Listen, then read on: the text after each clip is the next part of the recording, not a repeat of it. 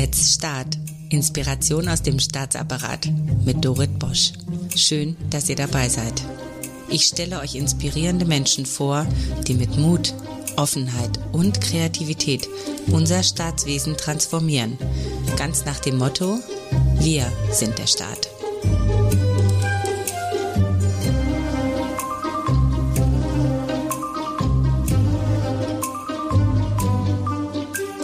Ich heiße herzlich willkommen Jörn Theisig aus Lübeck zugeschaltet. Du bist äh, einerseits Polizist und du bist der deutsche Eismann, also auch äh, als Wim Hof bekannt aus Deutschland. Ähm, du hast auch den Namen Jörn Eisig, unter dem man dich auch in den Social Media findet, sehr passend. Du liebst Eis und Schnee. Und wir wollen heute mit dir über das Thema Führung sprechen. Das ist dein Steckenpferd, kann man schon so sagen. Und ähm, wir wollen auch darüber sprechen, wie Laoze früher Führung verstanden hat und was ihr alles gemein habt. Ich verspreche dir, es ist mehr, als du denkst. Ähm, wir wollen über Tugenden sprechen, die Führung ausmachen, über Vertrauen, Stille, über Demut. Das sind ja auch Worte, die du häufig auch in den Blogs benutzt und in den Interviews, die man nachlesen kann. Und ich würde sagen, let's start. Jörg, Möchtest du heute mal vorstellen, was so die Highlights deiner Karriere sind als Polizist? Fangen wir erst mal damit an und was du heute machst. Ja, hallo Dorit. Erstmal ganz lieben Dank, ähm, dass du mich als Gesprächspartner ausgekoren hast. Ich fühle mich dadurch sehr geehrt. Ich mache eigentlich nichts Hochtrabendes. Ich bin seit 27 Jahren bin ich im Staatsdienst tätig als Beamter. In meiner Sozialisierung war ich Kriminalbeamter, habe im gehobenen Dienst angefangen, bin dann in den höheren Dienst gewechselt und bin dann zu der anderen großen ähm, Bundesorganisation gelaufen, sodass ich jetzt ähm, in Lübeck an der Bundespolizeiakademie, genauer gesagt an der Hochschule des Bundes für ähm, Hochschule des Bundes, Fachbereich Bundespolizei, dort Leiter der Studienorganisation bin. Prima. Und du hast auch noch ein anderes Hobby. Ich hatte es ja schon angemerkt. Du bist auch Extremsportler und zwar in Schnee und Eis, aber manchmal auch in der Wüste. Magst du mal kurz was erzählen zu deinen Touren, die du ja, ähm, soweit ich das verstanden habe, als Treibstoff fürs Leben bezeichnest? Was macht dich da auch zum besseren Menschen und zum besseren Beamten? Ja, Dorit, das war, war ganz faszinierend. Also ich weiß nicht, ob es mich zu einem besseren Menschen macht, das mögen andere beurteilen. Aber ich kann nur sagen, äh, ich habe damals dem gar nicht so eine hohe Bedeutung zugemessen. Ich habe Mitte der 90er Jahre habe ich angefangen mit einem guten ähm, Teampartner. Das war ein Arzt. Gott sei Dank hatte ich meinen Arzt dabei gehabt bei den Touren. Ähm, so ähm, in den ähm, subpolaren Regionen Nordskandinaviens so drei, vier Tagestouren zu machen. Das haben wir dann auf, ausgebaut auf acht Tage bis zehn Tage. Also wirklich nur mit Cross-Country-Skier und Kompass rein in das Gelände, mit Zelt, Verpflegung, alles mitgenommen. Und das haben wir ausgebaut, weil ähm, ich gemerkt habe, diese Verzicht und Entbehrung, diese dieses sich auseinandersetzen mit der Natur. Also für mich ist Mutter Natur ein gigantischer Lehrmeister, auch für das, was ich für mich als Person, aber auch für mich als Führungskraft adaptiere, sodass das, ich muss ganz ehrlich sagen, nach einer gewissen Zeit auch etwas süchtig machen kann. Also die Touren wurden immer anspruchsvoller, die Distanzen immer weiter. Ich war schon dreimal im Yukon, bin da im Februar durch die tiefsten kanadischen Wälder gelaufen, über Distanzen 500, 700 Kilometer, habe 2017 ähm, mit einem Teampartner zusammen, das war nichts Organisiertes, in Eigenregie, ähm, den Balkaisee überquert. Also das waren 640 Kilometer, eine irre Distanz.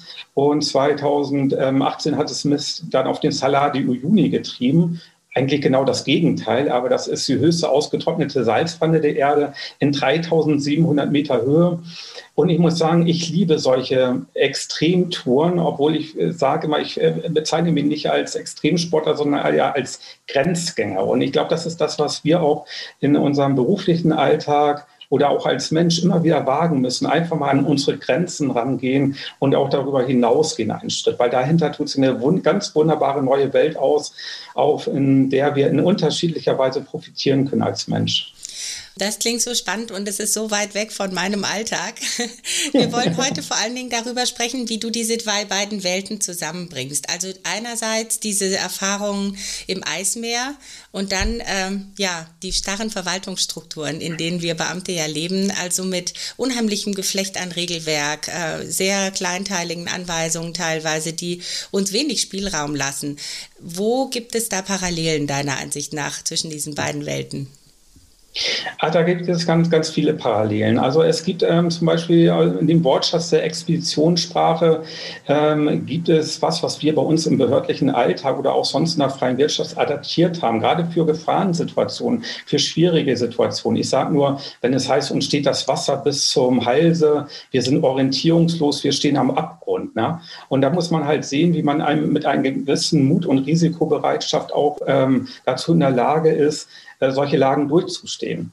Und ähm, was man auf solchen Touren lernt, oder ich, ich besondere auf diesen Touren lerne, ist, dass man, ähm, ob man möchte oder nicht, durch Mutter Natur, also wenn man eine Nacht mal bei minus 49, minus 50 Grad übernachtet hat, äh, das lehrt sofort Demut. Der Demut, Wertschätzung für das Leben, was wir haben, Dankbarkeit. Also das sind ganz, ganz wichtige Elemente, wonach wir uns ja alle sehen. Das merke ich auch im täglichen Umgang mit meinen Mitarbeiterinnen und Mitarbeitern.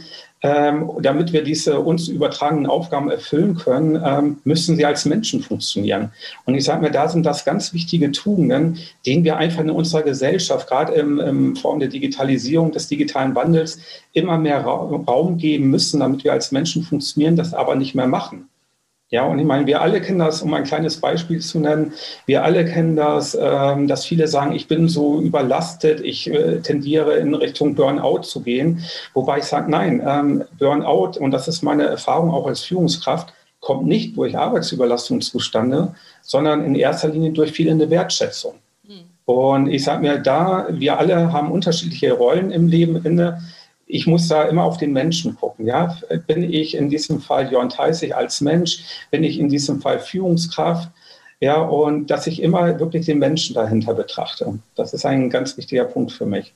Das ist ein sehr gutes Stichwort. Dann steigen wir gleich mal ein in das Thema Führung und die Werte. Also wir werden das Thema Dankbarkeit noch aufnehmen und das Thema auch ähm, Demut. Wir fangen mal an. Ich habe dir ja versprochen, äh, heute mit Laoze dich zu konfrontieren.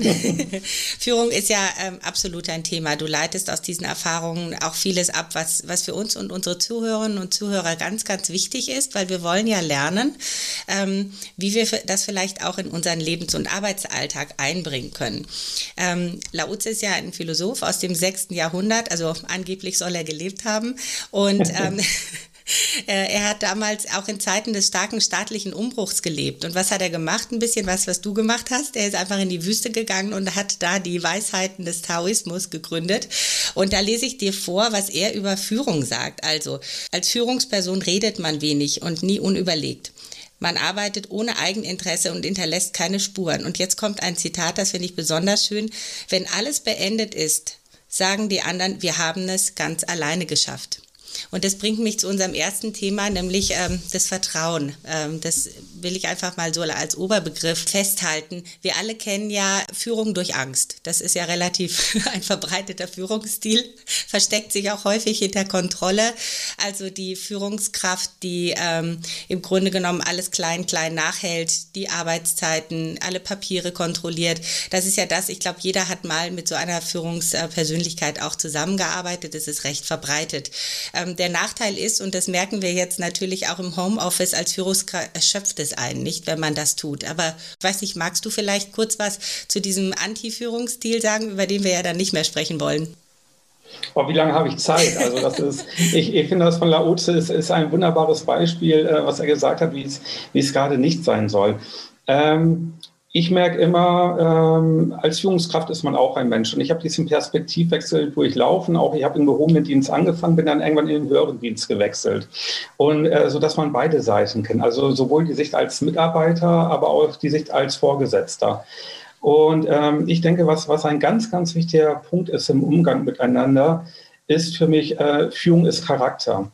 Und das ist genau das, was Laoze gesagt hat. Ich muss als Führungskraft im Hintergrund agieren. Ich muss managen. Ich sage mir, die Fachkompetenz, die liegt nicht unbedingt bei mir als Vorgesetzter. Das wäre auch Anmaßung.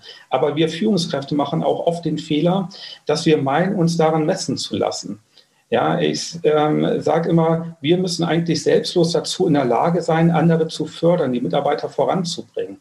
Ich gehe zum Beispiel zu mit, meinen Mitarbeitern gehe ich so um, ich sage denen nicht tagtäglich, was sie machen muss. Ich bin ein wunderbarer Freund vom Delegieren und ähm, ich habe eine mittlere Führungsebene bei mir in meinem Zuständigkeitsbereich eingerichtet, wo wir die groben Linien abstimmen, aber wo ich den auch Freiraum lasse. Und ich sage auch immer denen nicht tagtäglich, was sie tun müssen, sondern ich gehe auf die zu und sage, sag mir als Führungskraft, was ich tun kann, um euch den Rücken freizuhalten. Und ich glaube, das ist ein ganz entscheidender Punkt. Und ähm, Vertrauen ist, zum Thema Mut wollen wir uns nachher ja auch noch unterhalten, aber Vertrauen ist für mich die höchste Form von Mut. Und da muss man einfach mutig sein und auch mal was riskieren. Und auch wenn mal was daneben geht, ähm, vermeintlich daneben geht, dann sage ich mir, okay, das ist der Punkt, wo ich mich dann als Vorgesetzter vor euch stelle, wo ich die Verantwortung dafür übernehme. Und das ist unwahrscheinlich wichtig für die intrinsische Motivation, denn ähm, das habe ich gelernt, als ich auch noch Mitarbeiter war. Wichtig ist, und das kann ich nur dreimal unterstreichen, wir müssen unserer Arbeit einen Sinn geben. Es muss nicht immer einen Nutzen haben, aber es muss sinnvoll sein. Und ähm, die, dieses Sinnvolle, ich muss die dazu ähm, motivieren, was Sinnvolles zu tun und auch Sinnvolles zu sehen in ihrer Arbeit. Und das ist für mich ein wesentlicher Motor für die intrinsische Motivation. Und dann ähm, macht eigentlich jeder das, was er machen will, nämlich auch mit Spaß zur Arbeit kommen, wenn ihm dieses Vertrauen und dieser Mut auch vom Vorgesetzten entgegengebracht wird. Klasse Stichworte. Ähm, intrinsische Motivation kommen wir auch noch gleich dazu, habe ich auch noch auf meinem Zettel stehen. Kannst du mal ein ganz praktisches Beispiel machen, wie du Leute motivierst? Also Laute schreibt das so, ähm, dass man für eine positive Umgebung sorgen soll. Also dass man eine, eine vertrauensvolle Umgebung schafft. Wie geht das? Wenn jetzt zum Beispiel du weit und breit der Einzige bist, der vielleicht auch so viel Bewusstsein hat über Führung. Das haben ja viele Leute auch nicht. Da gibt es ganz unterschiedliche äh, Sachen. Erstmal, das kennen wir alle, äh, das Prinzip der offenen Tür. Ich meine, da muss man natürlich auch darauf achten, dass das nicht überhand nimmt, aber dass die Mitarbeiter wissen, sie können jederzeit zum Vorgesetzten kommen. Ich betrachte mich da auch als Primus inter pares immer. Also wirklich als ähm, Erster unter Gleichgesinnten, wo man nicht unbedingt dieses raushängen lassen muss, hier Obersticht unter. Ja? Also ihr seid meine Mitarbeiter und ihr nach mir zu folgen. Was ich aber auch ganz gerne mache, und äh, da sehe ich meistens dann immer ein Leuchten in den Augen meiner Mitarbeiter, ich frage Meinungen ab. Ich frage, ich, ich ziehe sie mit ein. Ich möchte von ihnen beraten werden.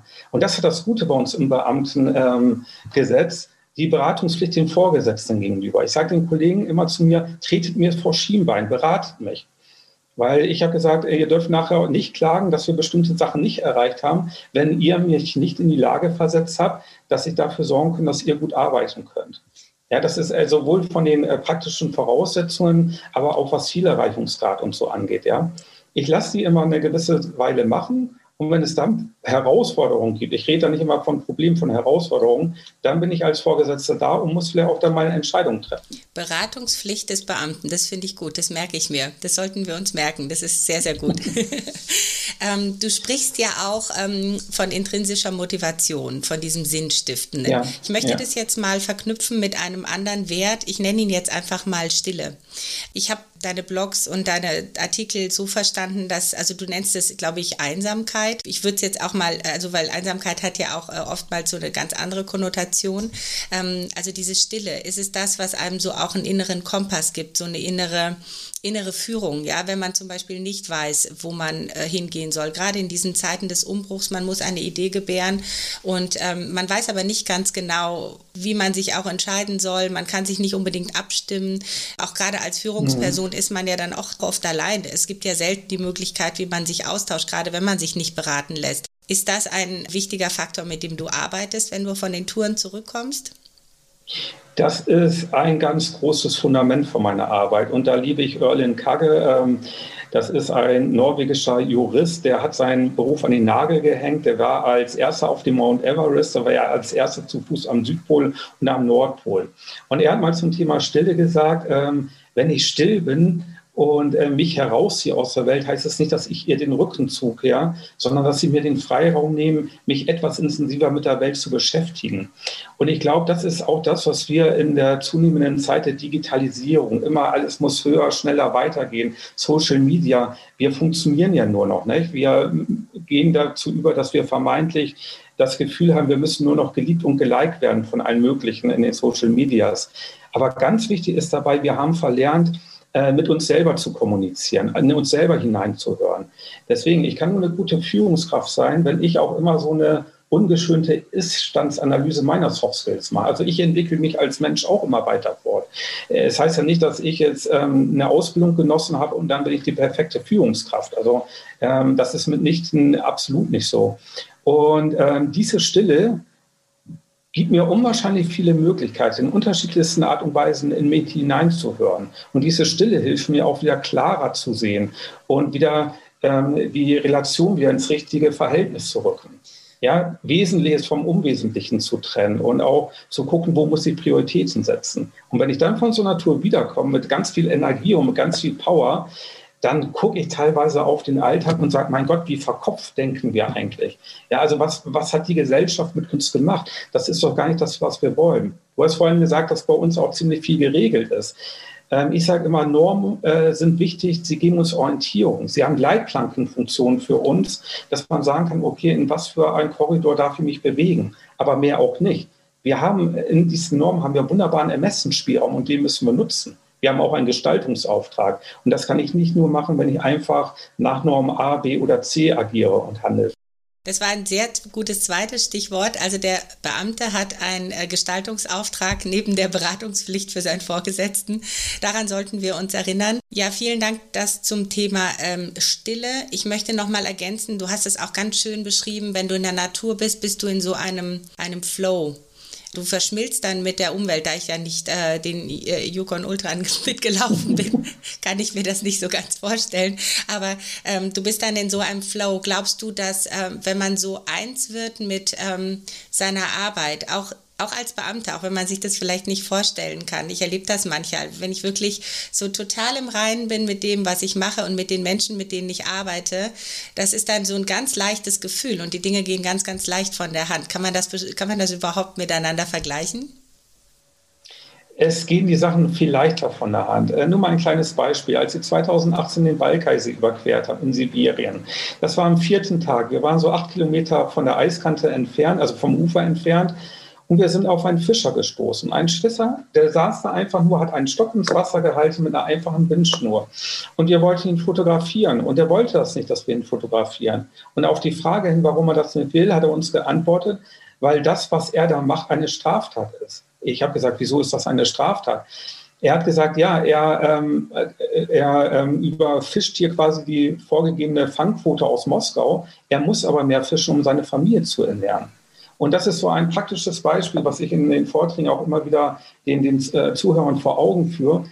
Auch diese Selbstverständlichkeit, in was für einer Komfortzone wir hier in Deutschland leben. Das ist nicht selbstverständlich. Das ist ein ganz, ganz großes Geschenk. Und ähm, wir sollten das auch immer wieder wertschätzen. Aber das haben wir verloren, weil wir das ja als Selbstverständlichkeit betrachten. Ist das für dich Dankbarkeit, dass du dich da immer wieder daran erinnert, nur wenn du von den Touren zurückkommst oder wie erinnerst du dich auch dazwischen dran? Gerade jetzt äh, in Corona-Zeiten kannst du jetzt nicht mehr so viel unterwegs sein vielleicht. Ich kann nicht so viel unterwegs sein, aber ich habe die Bilder immer wieder in den Augen und ich, ich rufe das immer wieder in mein Bewusstsein, dass ich sage, mein Gott, also was haben wir denn? Corona, wir haben eine soziale Distanz, aber wir sind sozial uns ja doch ziemlich nahe durch die Social Medias und es ist ja faszinierend, wie innovativ der Mensch auch in dieser Phase vorgeht. Es ist ja auch eine Betrachtungsweise Ich hatte letztens mich mit einer sehr netten älteren Dame ähm, unterhalten und die hat das auf den Punkt gebracht, weil sie gesagt hat, also Corona wird sie locker überstehen, weil sie noch aus der Kriegsgeneration stammt. Ja, und das meine ich auch, was ich vorhin gesagt habe. Es gilt immer darum, was für Erfahrungen wir machen, das immer ins rechte Licht zu rücken. Ja? Und nicht immer mich als Ultima Ratio betrachten, hier, ich muss immer alles bekommen. Ähm, ich glaube, ein kleiner Nachteil bei uns ist auch durch die Konsumgesellschaft, in der wir leben, wir haben uns zu einer Nimm-Gesellschaft entwickelt. Aber ich glaube auch hier im beruflichen Alltag und so, wenn ich nur bereit bin, immer nur zu nehmen, ja, dass ich sage, okay, ich brauche eine super eine tolle Beurteilung für meine nächste Beförderung. Ich muss unwahrscheinlich vorankommen. Ich darf keine Fehler machen. Das ist absolut die falsche Einstellung. Denn heutzutage muss ja alles gerichts- und klagefest sein, die E-Mails, die wir schreiben. Ja, und dadurch, dass wir so verunsichert sind, schotten wir uns ja auch vom Menschen ab. Also ich hasse es, dienstlich mit E-Mail zu kommunizieren und ich antworte auch ganz oft nicht auf E-Mails, weil ich sage, wenn die Leute was von mir wissen wollen und so, dann möchten sie sich bitte mündlich an mich wenden. Dass wir, wir haben verlernt, in Dialog zu bleiben. Ne? Und das ist auch so was, wo ich merke, da haben die Mitarbeiter die, und die Mitarbeiterinnen, die Kolleginnen und Kollegen auch einen Hunger nach. Ne? Und das müssen wir einfach vorleben. Wie äh, stellst du fest, dass sie einen Hunger danach haben, ganz konkret? Einen Hunger habe ich, äh, dass die einen Hunger danach haben, stelle ich fest, wenn die frustriert zur Arbeit kommen. Wenn ich zum Beispiel ähm, ablesen kann in den Gesichtern, dass es eigentlich gut geht. Aber das ist auch das, ich sage mir, das ist auch äh, die Aufgabe der Führungskraft. Ich ähm, vergleiche das immer so mit einem Dirigenten. Ja? Er muss sehen, okay, was für Qualitäten hat ein Mensch gerade. Und wenn es einem äh, Menschen nicht so gut geht, dann müssen wir als Organisation auch dazu in der Lage sein, ihm mal den Rücken frei zu halten, mich um den Menschen zu kümmern. Und wenn ich sehe, er geht gerade in eine Einbahnstraße rein, dann ist es meine Aufgabe, ihm auch eine Hand zu reichen, dass ich ihn einfach mal darauf anspreche und sage, komm mal her, ich glaube, dir geht es im Moment zu tun. Kann ich, äh, kann ich irgendwas tun? Also mehr ja, Menschlichkeit in der Verwaltung, auch oder am Arbeitsplatz generell, nicht nur in der Verwaltung. Ganz definitiv. Und ich glaube, das ist gar nicht mal so weg. Also wenn wir wirklich alles das umsetzen würden, ähm, wie wir als Menschen behandelt werden würden, wenn wir auch so zu unserem Gegenüber sind, dann könnten wir mit einer viel äh, größeren Leichtigkeit auch durch den beruflichen Alltag gehen. Ja? Und es das heißt ja auch nicht umsonst, dass ähm, Menschen äh, mit Mut und Charakter äh, sind vielen anderen Menschen oft unheimlich. Ja? Woher kommt denn das? Ja? Weil die einfach mal Kante zeigen, weil die sagen, okay, Lass uns mal unbekannte Wege gehen, lass uns mal gemeinsam weiterentwickeln. Äh, damit sind viele schon überfordert. Das stimmt, ja.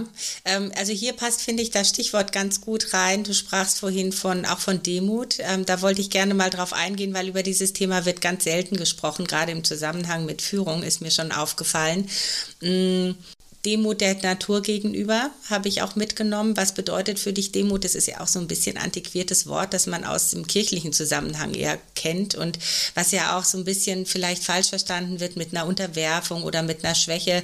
Welche positive Bedeutung hat Demut für dich und wo empfindest du Demut äh, jetzt, sag ich mal, in deinem Sport, aber auch vor allen Dingen an deinem Arbeitsplatz? Da hast du schon einen ganz wichtigen Punkt gerade genannt, Demut bei dem Arbeitsplatz, weil die Absicherung, die wir haben, ist nicht so ganz selbstverständlich. Ja, meine Schwester ist zum Beispiel Hoteldirektorin, die hat sich und einen Großteil ihrer Belegschaft jetzt in Kurzarbeit geschickt. Und wenn da dann ähm, ein, ein Alleinverdiener in einer Familie ist, der einen äh, Kredit abzustottern hat für die Finanzierung eines Hauses, eine Eigentumswohnung oder für ein Auto, und da brechen auf einmal 40 oder 60 Prozent vom Einkommen weg, das hat ein Problem. Da fallen wir im Beamtentum weich auf Watte. Ja, wir bekommen das Geld weiter. Und ich sage mir, Demut habe ich da deswegen auch vor der Aufgabe, weil der Steuerzahler uns sein Geld anvertraut. Ja, und das ist nicht selbstverständlich, weil das müssen wir uns tagtäglich immer wieder vor Augen führen, ähm, dass hier auch Leute uns vertrauen, dass wir einen, ähm, einen guten Job machen ja, dass wir unsere Aufgabe im Sinne jetzt von anderen auch wahrnehmen und nicht uns durch egozentrische oder durch Profilierungsneurosen äh, leiten lassen, indem wir nur an uns denken. Also ich glaube, da sind wir besonders gefordert, gerade weil wir diesen Vertrauensvorschuss haben. Ich möchte gerne zum Abschluss nochmal fragen, einfach eine offenere Frage. Gibt es noch irgendeine Tugend, über die du gerne sprechen möchtest, die wir jetzt nicht erwähnt haben? Du hattest ja auch nochmal Mut erwähnt. Was bedeutet das ja. für dich ähm, ganz konkret ähm, Mut ist für mich was ganz, ganz Wunderbares. Und äh, das ist auch ein Punkt, den ich von meinen Touren durch Eis und Schnee adaptiere ähm, in mein berufliches Leben. Weil ich habe es vorhin schon gesagt, wir leben ja in einer wohl abgehüteten, abgeschotteten Komfortzone.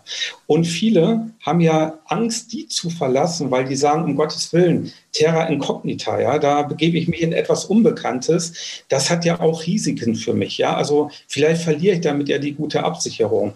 Und ich sage mir, Mut, ähm, wenn wir bereit sind, mal einen Schritt weiter zu gehen, ähm, führt uns aus unserer Beengung heraus. Und das hilft uns auch, über unsere eigenen Rollen hinweg zu denken. Das hilft uns auch, uns mal in Rollen anderer hinein zu verdenken und äh, vielleicht uns auch besser um andere Menschen kümmern zu können. Ne? Und ich denke, äh, wichtig ist, dass ähm, ähm, durch Mut lerne ich auch selbstbewusster zu agieren. Wenn ich zum Beispiel im, ähm, im Yukon nachts um drei Uhr auf dem Eis unterwegs bin und ich komme an eine Wasserstelle oder ich weiß nicht, wie ich darüber kommen soll, dann kann ich nicht einfach sagen, hier, verdammt nochmal, ich, ich kann hier nicht weiterkommen, da holt mich kein Helikopter ab. Ich muss eine Entscheidung treffen. Ja. Ich muss sagen, ob ich jetzt darüber oder was mache ich.